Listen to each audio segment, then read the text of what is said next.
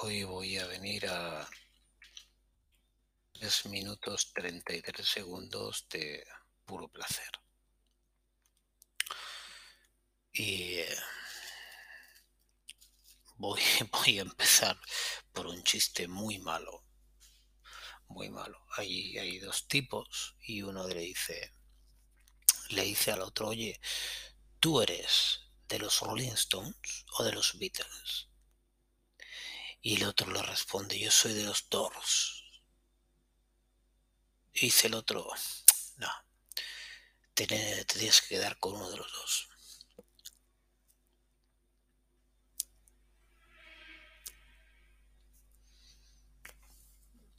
The Doors.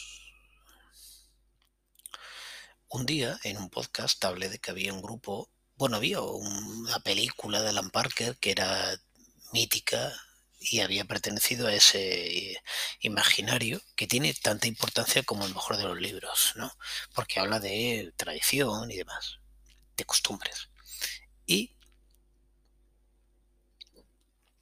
aquí tengo que hablar de otra película, en este caso de Oliver Stones, que habla de los Doors, que también se convirtió, perteneció al mismo escenario y perteneció también a una, a una imaginería personal sobre ellos. Um, con un con un Val Kilmer muy bien, muy bien personalizado y tal. Y con una persona que a mí me impresionó mucho en esa película, aunque yo las películas de música todas, vaya, en general todas me decepcionan porque convierten en épica, que imagino que es un poco lo que buscan, convierten en épica lo que en ocasiones no tiene nada que ver con la épica, que es el proceso creativo.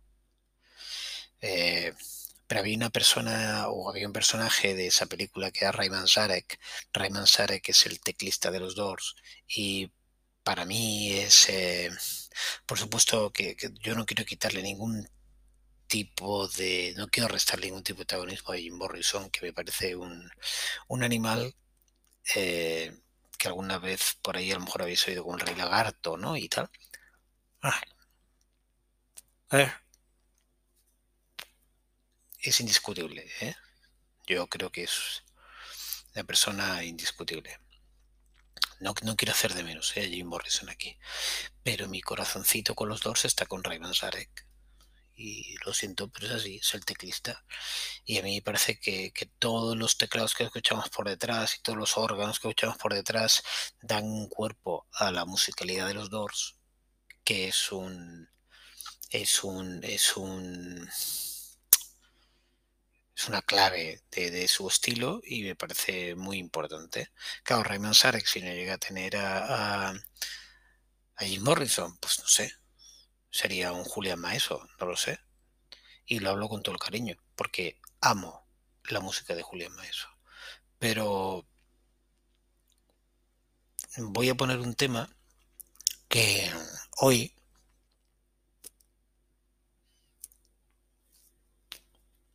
me ha venido, me ha venido muy bien, porque es un tema que yo amo de los Doors. Soul Kitchen. Es un tema que amo de los Doors, lo amo desde el principio. Y no es de los más conocidos, ¿no? Pero es, es, un tema del principio, es del, del, primer disco, ¿no? De The Doors. Y es el segundo corte detrás de Break On Through, que puede ser, y lo es, joder, lo es, es temaza, ¿eh? es una canción. No quiero hacerme el interesante por escoger Soul Kitchen antes que Break On Through. Sencillamente me siento más cercano a Soul Kitchen que a Break On Through.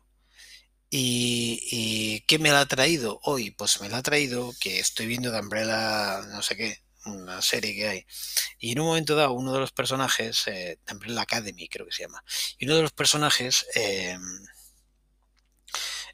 que viaja así y tal, pues viaja a una guerra que yo quería al principio que era la guerra de Vietnam, pero ahora no tengo tan claro si era Afganistán o era Vietnam, me es igual.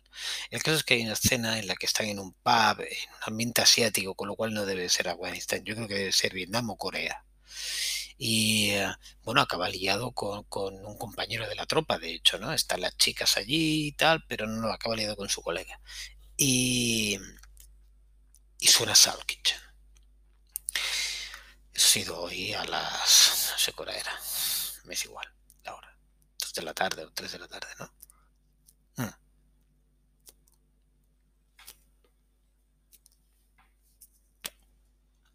Y me ha traído una canción que,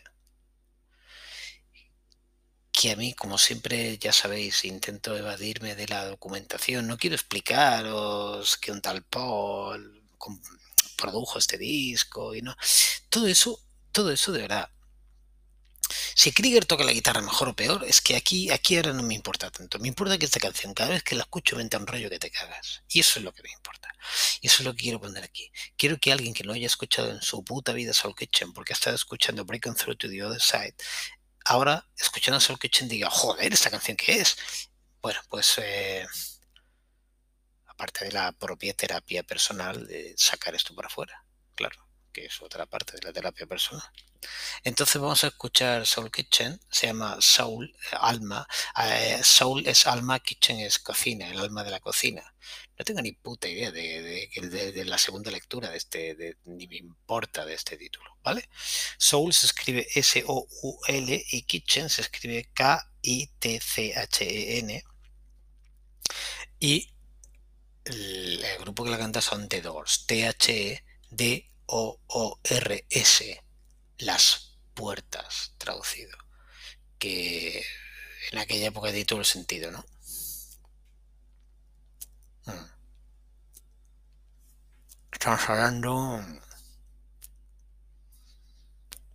estamos hablando de los años 60, estamos hablando de este, este disco se publica en el 67, de Doors, estamos hablando de una música en un ambiente muy espiritual, las puertas que trascienden hacia el conocimiento.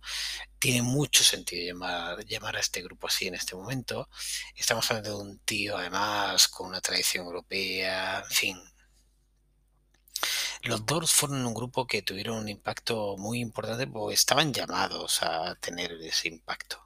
De verdad que sí. Yo creo que desde el punto de vista medioamericano de los años 60 y más en aquella época, en un año 67, era como un una respuesta a un anhelo que había en la sociedad, en una parte de la sociedad juvenil americana.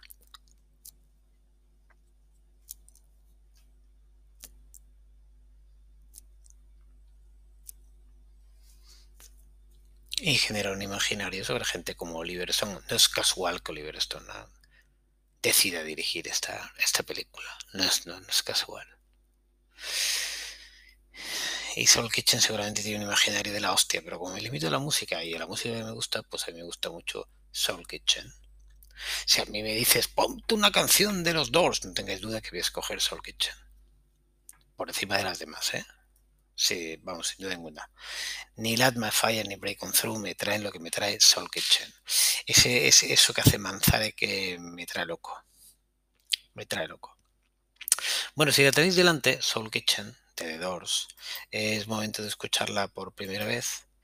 Y ahora que he aprendido a, cancelar el feedback, lo cancelaré para que no la oigáis por el micrófono a través de los auriculares y os diré que son 3 minutos 33 segundos de placer intensísimo. Yo voy a fumar y voy a beber mientras la oigo.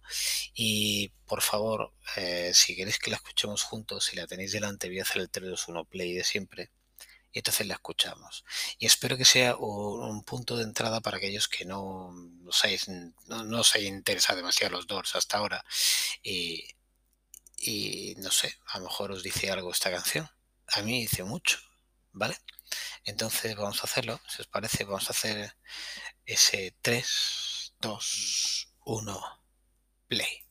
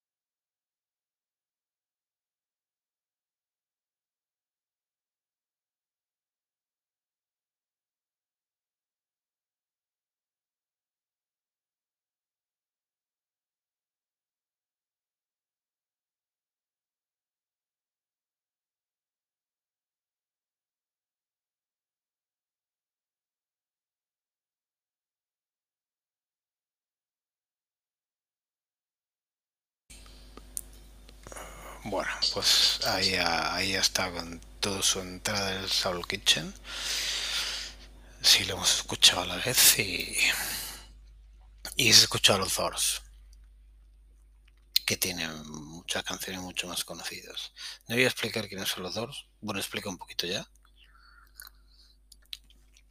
Pero el resto creo que no es el lugar porque la intención no es que alguien pueda conocer quiénes son los Doors por este podcast, sino que alguien coja esta canción y diga, joder, me la voy a poner duchándome mañana. Porque voy a decir una cosa. Mm. Mm. Realmente el objetivo de este podcast, aparte de la terapia que yo me lleve conmigo mismo, es ¿cuándo escucháis música? ¿Qué es la música? ¿Cómo está integrada la música? ¿Cuándo se escucha la música? Hay una parte muy importante de la música. Hay gente que no le gusta un tipo de música porque no cuadra en su cultura musical un tipo de música. Eso quiere decir que esa música no le guste. Eso quiere decir que esa música no encarta con el tipo de música que espera escuchar en ese entorno. Si a ti te gusta bailar, pues es muy complicado que te proponga un tipo de música.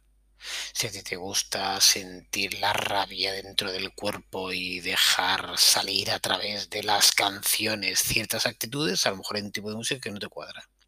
Y si tú lo que buscas es relajarte, pues a lo mejor hay un tipo de música que no te cuadra. Bien, em, lo digo porque ahí eh, me he encontrado en ocasiones gente a la que, que no le gustaban canciones, que yo decía, ¿cómo es posible que no te gusten? Y el problema no estaba en la canción, el problema estaba en que no era el tipo de música que pretendían escuchar y de luego no cuadraba para nada en el entorno en el que pretendían escucharla.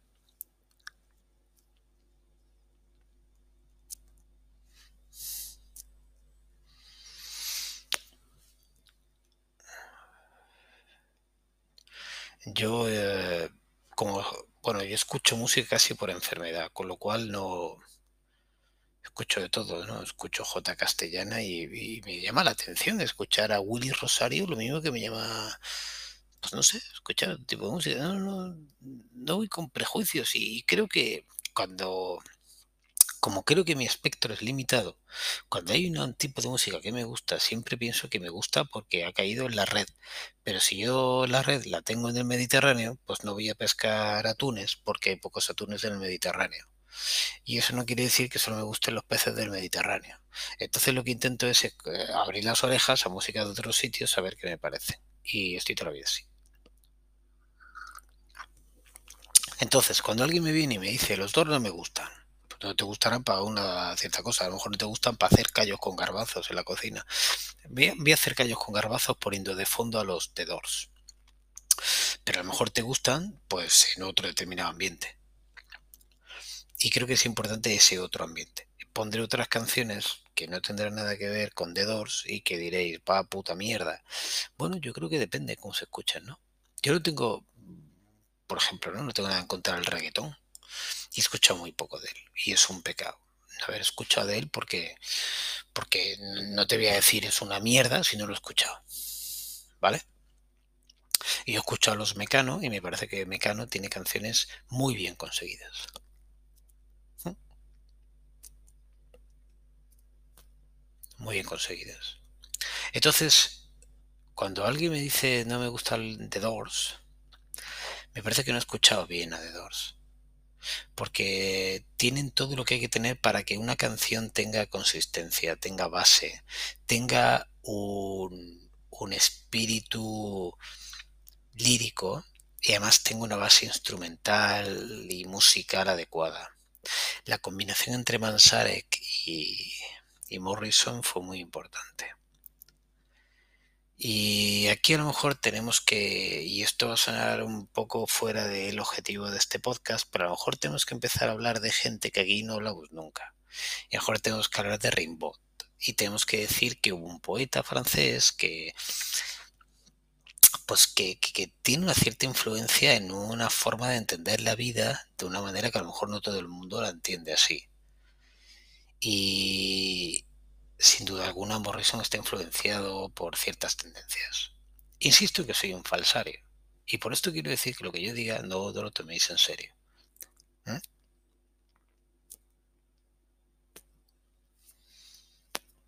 Básicamente lo que hago es, con mala memoria, unir cosas que he ido leyendo y escuchando. Pero no es el motivo por el cual escojo las canciones. Escojo las canciones porque me ponen. Soul Kitchen me pone. Me pone hoy, me ponía hace cinco años y estoy convencido que me pondrá dentro de cinco años. Y ya está. Y no voy a hablar de quién es Rainbow, porque no tengo ni puta idea. Es más, no he leído nada de él. Pero bueno, por lo que leo, pues parece ser que fue un tío con una filosofía de vida que influenció en determinada gente, ¿no? Igual que la generación Beat o Beatnik, pues influenció en otra gente. Y cuando pues no sé, de ahí he leído más. Y si un día queréis que hablemos de, pues yo qué sé, de otra gente, es que decir no me parece ridículo, pues hablamos. Pero bueno, me estoy yendo. Vamos a escucharla otra vez. Musicalmente tampoco es que tenga mucho yo que decir de esta canción, pero me gusta, me gusta.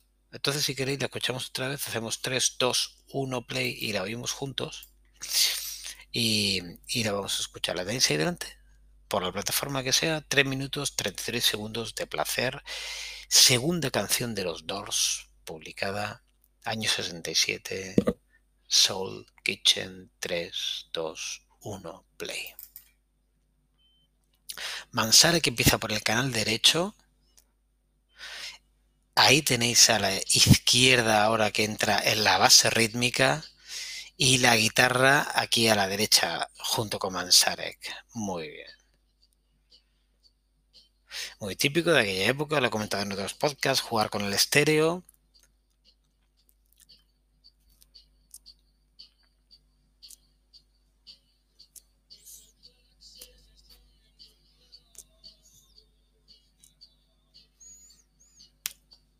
Veréis, hay una parte de la... Voy a hablar de una, parte de la... Me bajo, me bajo a mi mismo volumen porque si no es que ni me oigo, macho. Eh, tened en cuenta que aquí estamos escuchando una parte. Estamos escuchando con las orejas, como se debe escuchar. Pero los Doors iban mucho más allá de las orejas. No ellos solo, mucha otra gente y mucha otra gente antes que los Doors. ¿eh? Pero el frontman, y aquí tenían la medalla de oro estos con este pavo, eh, genera un vínculo con el auditorio eh, excepcional en las interpretaciones. Es decir, cuando esta persona que tienes delante de ti vive las canciones como las vive, interpreta como interpreta, transmite como transmite, eh, claro, obviamente yo podría, como el de Umbrella Academy, podría decir, veo a muertos que han estado en conciertos de The Doors, pero no es el caso. Pero estoy convencido de que no podías abstraerte a eso eh, tío como Jim Morrison tiene que caracterizar de alguna manera más allá de cómo interpreta la canción, cómo la canta, tiene que ver cómo se mueve, cómo actúa en directo. Todo esto se pierde en un podcast o se pierde cuando se escucha de una canción, ¿no? Y este tío lo tenía.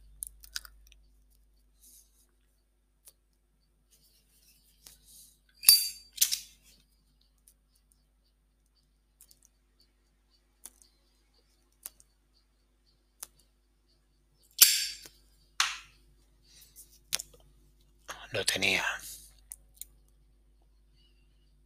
Se lo creía. Iría, mirad, iría puesto de lo que fuera. Pero ibas allí y flotabas, seguro que flotaba la gente con este pavo. En la carpeta de este disco se le ve a él en primer plano a la izquierda y los otros tres, que de hecho Mansare, que es el que más grande se ve, ese de las gafitas que está debajo del rabo de la R, pues es el, gran musicólogo del grupo, ¿no? Pero tiene un gran guitarrista de Doors. Otro día vamos a hablar de él. no, no, cuidado. Tiene un gran guitarrista de Doors. Hmm.